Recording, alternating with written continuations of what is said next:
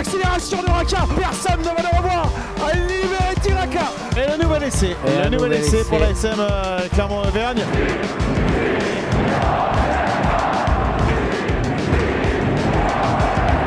Salut et bienvenue dans l'épisode 15 de la saison 4 du podcast Ici Montferrand. La question du jour, le départ de Morgan Parra est-il une mauvaise nouvelle pour la SM Clermont? Et pour en parler autour de la table aujourd'hui, Manu Caillot, Jeff Nunez et Didier Cro. Messieurs, bonjour. Salut Martial.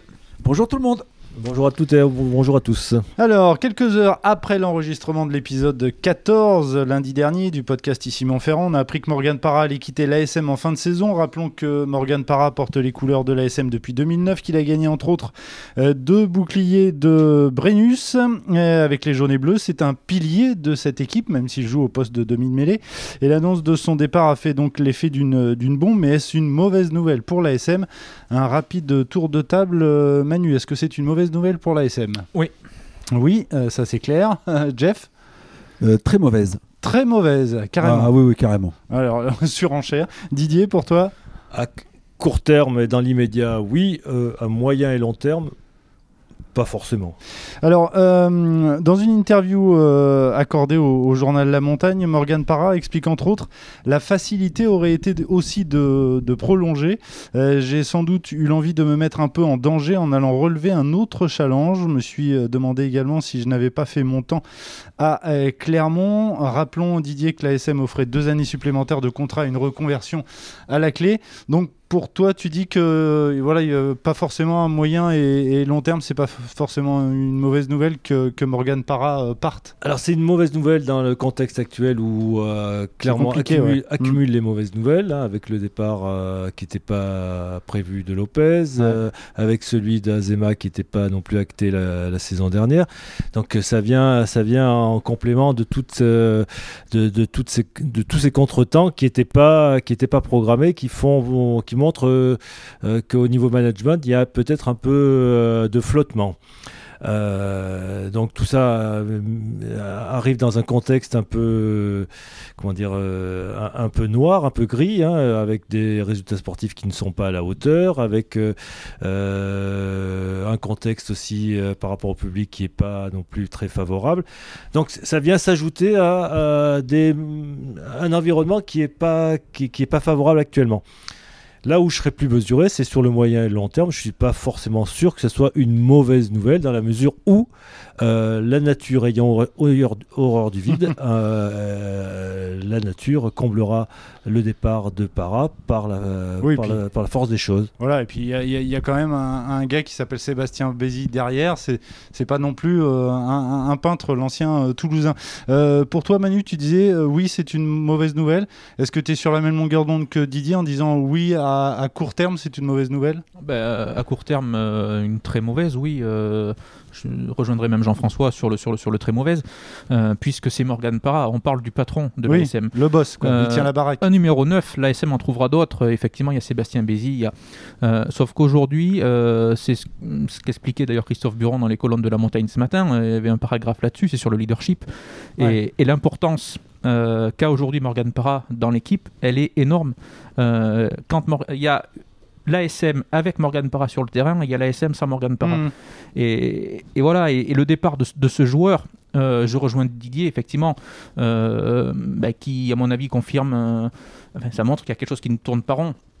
Euh, Camille Lopez veut partir, Morgan Mhm. Parra annonce son départ, ça témoigne bien quand même qu'il y a quelque chose voilà, qui ne fonctionne pas.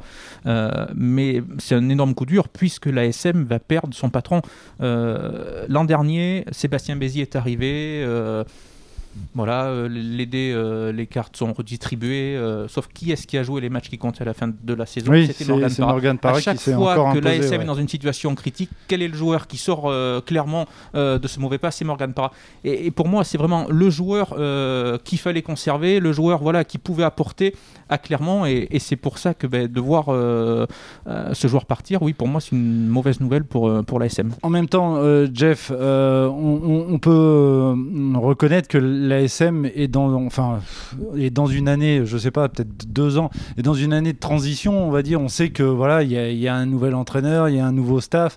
Euh, il va falloir renouveler un petit peu les, les, anciens et Morgan Parra en, fait partie. Il faut peut-être ouvrir un nouveau chapitre. T'es t'es d'accord avec ça? Et malgré tout, tu dis c'est une très mauvaise nouvelle. Mais toi aussi, là, t'es sur le court terme, j'imagine. Je suis euh, sur le court et, et le moyen terme.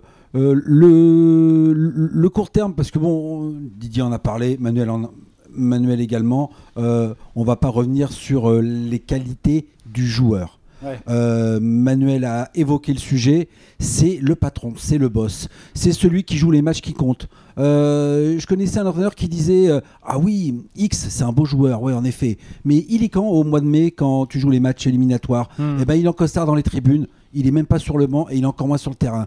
Ben, euh, ces matchs qui comptent, lui, Morgan Parra, il n'est pas en costard dans les tribunes, il n'est pas sur le banc, il est sur le terrain. Voilà. Une fois qu'on a dit ça, on a tout dit sur l'apport du joueur. Mais il y a un élément à prendre en compte, c'est que Morgan Parra, c'est aussi un super buteur.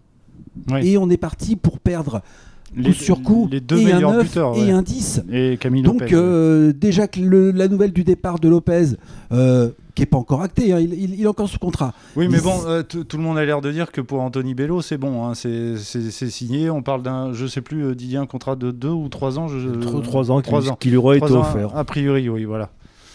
Oui, Jeff, Ouais. je t'ai coupé dans ton Oui, élan. oui, oui, non, non, mais Morgan Parra, il est tellement calqué, il est tellement euh, identifié. On en oublierait même que, mais il a commencé pro à Bourgoin. hein.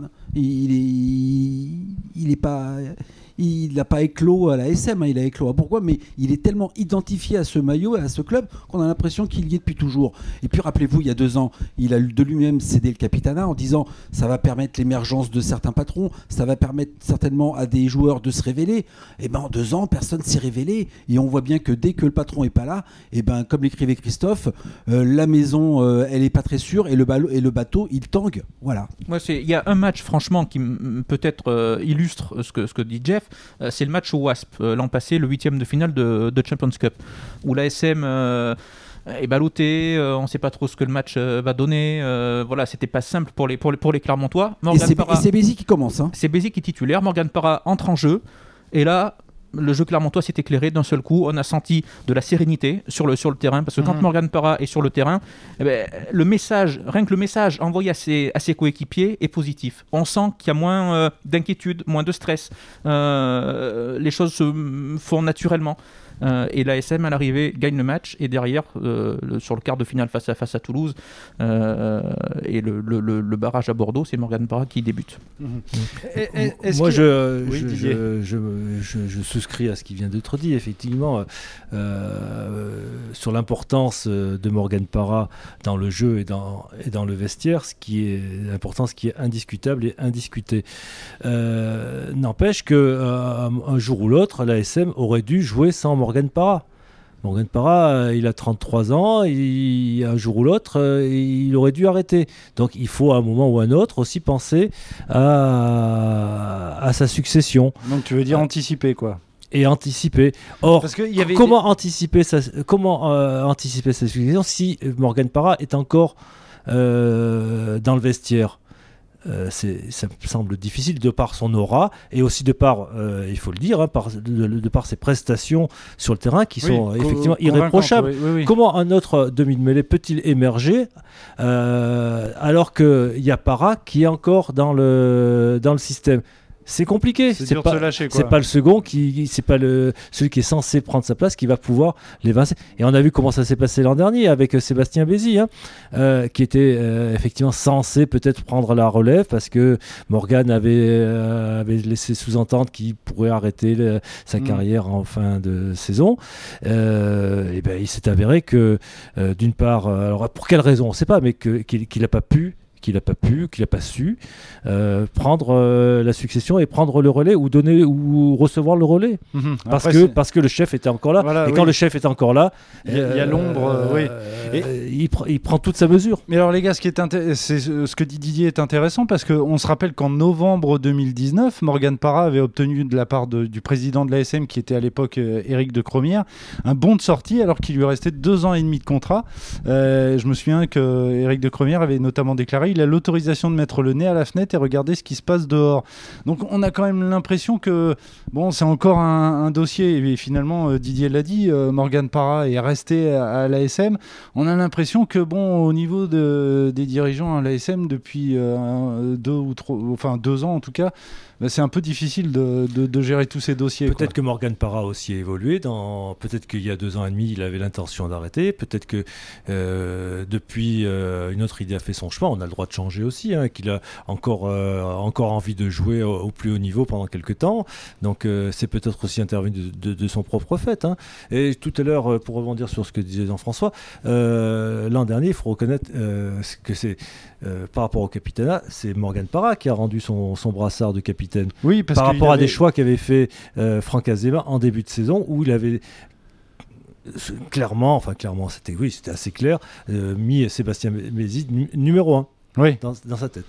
Mais après, c'est vrai qu'il y avait eu, quand euh, il y a eu le départ de Damien, Chou, de Damien Chouli, de euh, Benjamin Kaiser, euh, il y avait Morgan Parra qui était. Oui, enfin, oui, il y avait une certaine, quand même, euh, succession, entre guillemets. euh, il y avait plusieurs leaders à ce moment-là, Camille Lopez. Et là, quand Oui, il y on avait des voit- caractères forts. il y avait des caractères forts, et là on voit départ de Camille Lopez, départ de Morgan Parra, et quand on regarde l'effectif, ben, pour la saison prochaine, euh, alors bien sûr, la SM peut recruter peut-être euh, un top player à un poste charnière, un poste clé, euh, sauf que c'est un joueur qui arrivera juste, c'est difficile pour une recrue de s'imposer tout de suite comme, là, tu comme un leader. chez, chez les gros, par exemple, dans le pack d'avant voilà, euh, au niveau. sauf que là, aujourd'hui, je vois pas, moi, dans l'effectif actuel et dans ce qui est annoncé pour la, pour la saison prochaine, Oui, euh, un qui- leader se dégager naturellement. euh, et c'est là où, euh, au-delà du départ de, de Morgan Parra, la grosse inquiétude pour moi, et où je dis que c'est une mauvaise nouvelle pour la SM, euh, c'est cette absence de leader derrière. Et au- aujourd'hui, euh, on s'aperçoit que tous les clubs qui ont, qui ont réussi ces dernières saisons, il y avait un, voire plusieurs leaders, euh, même plusieurs leaders euh, pour euh, parler clairement. Euh, et aujourd'hui, la SM, ben, pour l'instant, à mon avis, n'a pas ce joueur-là. Mais Jeff, est-ce que le, le- le départ de Para, c'est pas aussi le, le symptôme d'un, euh, d'un, d'un- mal-être Mais euh, dans l'interview dont j'ai parlé tout à l'heure, accordée à, la montagne, Christophe Buron demande à Morgan Para si les circonstances de la défaite à Perpignan euh, ont conforté sa décision de partir. Et le demi de mêlée répond conforter. Non, c'est un grand mot. Ce qui nous est arrivé à Perpignan illustre le mal récurrent qui nous mine depuis un ou deux ans. Donc entre les lignes, on, voilà, on, se dit il y a un problème à, l'ASM. Et finalement, c'est peut-être aussi ce qui a poussé euh, Morgan Parra à, partir, à refuser ces deux ans de prolongation de contrat. Et peut-être déjà qu'à l'époque, en 2019, il se posait déjà euh, sérieusement la question. Peut-être, oui, en effet, pourquoi pas. Mais euh, ce qui s'est passé à la fin du match à Perpignan, euh, c'est malheureux. Hein. euh, On l'avait pas beaucoup vu avant. On... Je sais pas si ça s'est reproduit depuis. En même temps, il y a eu qu'une journée, mais euh, c'est rarissime quand même. Faut le reconnaître. Euh, c'est la... c'est pas que la faute à pas de chance. C'est rare, mais c'est pas que la faute à pas de chance non plus. Euh, si il y avait des relais, si des joueurs qui si sur le terrain il y avait des mecs avec plus de charisme, plus d'aura, peut-être que la décision de l'arbitre aussi n'aurait pas été n'aurait pas été la même. Et c'est là, c'est un petit point en plus du côté de Para. Para. euh, les arbitres le connaissent par cœur. Il a plein de qualités, plein de défauts certainement, mais il sait aussi euh, pas se les mettre dans la poche, mais il sait aussi faire passer des messages auprès d'eux. Et peut-être que certaines décisions prises avec para sur le terrain ou sans para sur le terrain, sur le terrain ne sont pas les mêmes non plus. Tu parles de cette touche où, euh, Oui, mais pas- où, où l'arbitre sanctionne d'un bras cassé euh, euh, les Clermontois. Oui. Voilà. Je vais pas refaire le match, mais euh, Morgan Parra est encore sur la pelouse à ce Oui, oui, oui, tout à fait, tout à fait. Il y est, bien sûr. Bien, bah, écoutez, on, on- on suivra ce, ce dossier. Morgan Parra est encore à l'ASM jusqu'à la fin de la, de la saison et on verra s'il est capable d'emmener cette, cette équipe au moins euh, dans le top 6 puisque c'est l'objectif euh, affiché notamment par les dirigeants du club euh, auvergnat. On va rappeler que après la, vi- la visite, la victoire face à Biarritz euh, samedi, l'ASM est 7 au classement euh, général du top 14. Sixième ou septième, ça dépend. Oui, enfin, euh, 7 e ex Avec- aequo avec avec, de euh, points. Voilà. L'égalité avec Castres Voilà, ne c'est pourra être euh, que comptabilisé que lorsque le match retour aura été Oui, c'est vrai. joué. Euh, messieurs, on va passer euh, à vos tops et, et à vos flops. On va commencer avec les tops. Euh, Manu, ton top, s'il te plaît. Eh ben, ce sera pour, euh, pour Van Tonder, le troisième ligne. Jacobus. euh, tout à fait, de la SM, auteur d'une euh, très belle prestation euh, samedi face à, face à Biarritz. ce que je regrette avec ce joueur, c'est qu'il a, il a un potentiel énorme. Malheureusement, son, son corps le laisse rarement tranquille. Euh, il, est, il est souvent blessé. Mais si, par bonheur, et c'est tout ce que je lui souhaite, euh, les blessures euh, le lâchent un petit peu, je pense que c'est vraiment un joueur qui peut, il peut devenir un titulaire indis- indiscutable en, troisième ligne, parce que c'est vraiment un, troisième ligne complet. Et, et voilà, c'est un joueur que j'aime beaucoup. Je me souviens quand il est arrivé avec, avec les espoirs, Bertrand Rioux, le directeur du centre de formation, fondait de, de gros espoirs en lui. Déjà à l'époque, euh, il avait été embêté euh, par, des, par des soucis euh, physiques. Et malheureusement, mais, depuis qu'il a percé avec, avec le groupe professionnel, ça se, ça se confirme. Et jamais il a réussi à enchaîner les matchs. Et j'aimerais bien le voir voilà, sur une période beaucoup plus longue euh, avec, euh, euh, où, il peut, où il peut enchaîner les matchs. Je pense que ça peut donner quelque chose de, de pas mal. Je prendrais tout à fait dans le sens de, de Manu. J'ajouterais euh, au crédit de ce joueur que c'est un joueur intelligent, cultivé, euh, et qui, contrairement à beaucoup de joueurs anglophones, a fait l'effort de parler français. Et Et je il s'exprime très bien. il s'exprime très bien et ça doit pas être pour rien dans sa remarquable adaptation. Mhm. Alors après, effectivement, il va falloir qu'il règle, ses- enfin qu'il règle. Il faut espérer qu'il puisse euh, enchaîner des matchs et qu'il soit épargné par les soucis physiques. Et on se rappelle que euh, à, à son arrivée, euh, Jacobus Van Tonter jouait deuxième ligne chez les Espoirs. hein. Ouais, c'est vrai. Il a été, euh, il est descendu, euh, il est descendu d'un étage. euh, peut-être un déficit de taille. Peut-être c'est un deuxième ligne un peu, un petit certainement pour le très très haut niveau, mais en tout cas c'est un troisième lignel euh, hyper intéressant. Et on, regardait le match ensemble, Manuel. En effet, on a trouvé son activité euh, particulièrement euh, positive dans, le bon sens du terme pour le, le jeu de l'ASM. Monsieur Nunez, vous gardez le micro pour votre top, s'il vous plaît. M- mon top, c'est le la victoire de l'UBB euh, dans un match de très haut niveau samedi, euh, Samedi soir Oui, samedi soir. face au Stade Toulousain, euh, avec une équipe de, de l'UBB qui a laissé un minimum de d'espace, de chance, d'opportunité à- au Stade Toulousain. Euh, on, a eu deux superbes équipes, hein, euh, mais c'est un vrai, beau match de haut de tableau avec des plans. Qui se sont euh, qui se sont entrechoqués entre ceux de Urios et ceux de Mola.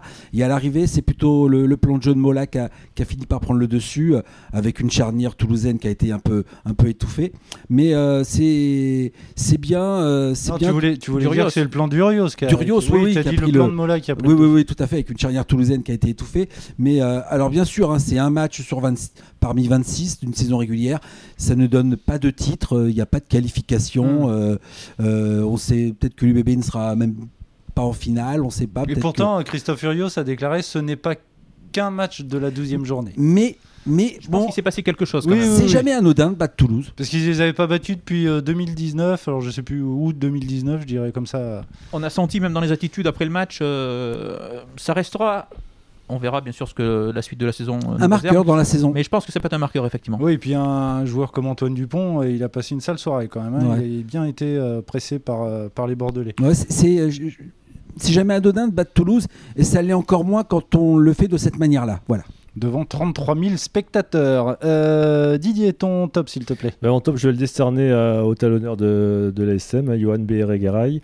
Béret pour, euh, Le son- hat-trick. pour son surnom, là, et euh, qui a, fait, euh, qui a réalisé un qui a marqué trois essais euh, samedi contre euh, Biarritz. Alors, C'est une chose suffisamment rare euh, pour être noté, pour être, pour être salué. Voilà, euh, je pense c'est la première fois que ça lui chaque fois, J'espère pour la- lui que ça lui arrivera encore. C'était la mais- copie conforme à chaque fois, les trois essais. oui, c'est vrai, c'est vrai, mais bon, euh, les stats re- retiendront ces trois essais, Ouais. même si c'est sur trois phases identiques, hein, sur trois copier-coller, là, sur des Ça compte. touches.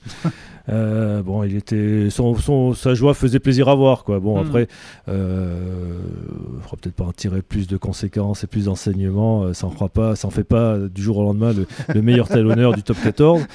Euh, mais bon, euh, n'empêche, euh, trois essais en top 14 euh, depuis le début de la saison. Il n'y a pas beaucoup de joueurs qui ont réalisé ça, donc. euh, Voilà. Au-delà Bon, de ça, en plus, il a été propre sur ses, sur ses lancers. En plus, oui, tout à fait. et il sortait d'un d'un match, alors il n'était pas le seul, hein, à Perpignan, où il n'avait pas eu une entrée en jeu euh, qui avait pesé sur euh, la suite de la, de, de la rencontre, une- assez décevant sur, sur sa prestation à, à Perpignan. Donc forcément, il était observé, hein, comme, comme d'autres joueurs, euh, même titre que Matushima ou autre, euh, face à, face à Biarritz. Il a répondu présent, donc euh, bravo à lui. Et c'est le thème du prochain podcast, donc euh, Béret en équipe de France. euh, Il y a de la ou- concurrence quand même. hein. Oui ou non, c'est vrai. Certaines concurrences. Je lui On va- souhaite, mais il y a de la concurrence. On va, on va passer au flop. Manu, ton flop, s'il te plaît. Eh ben, ce sera pour euh, le président briviste Simon Gillam. Alors je veux pas tirer sur, euh, sur, sur l'ambulance, hein, euh, les pauvres brivistes qui ont pris 41 pions à, voilà. à Sans- Lyon. sans en marquer un seul. À Lyon ce week-end.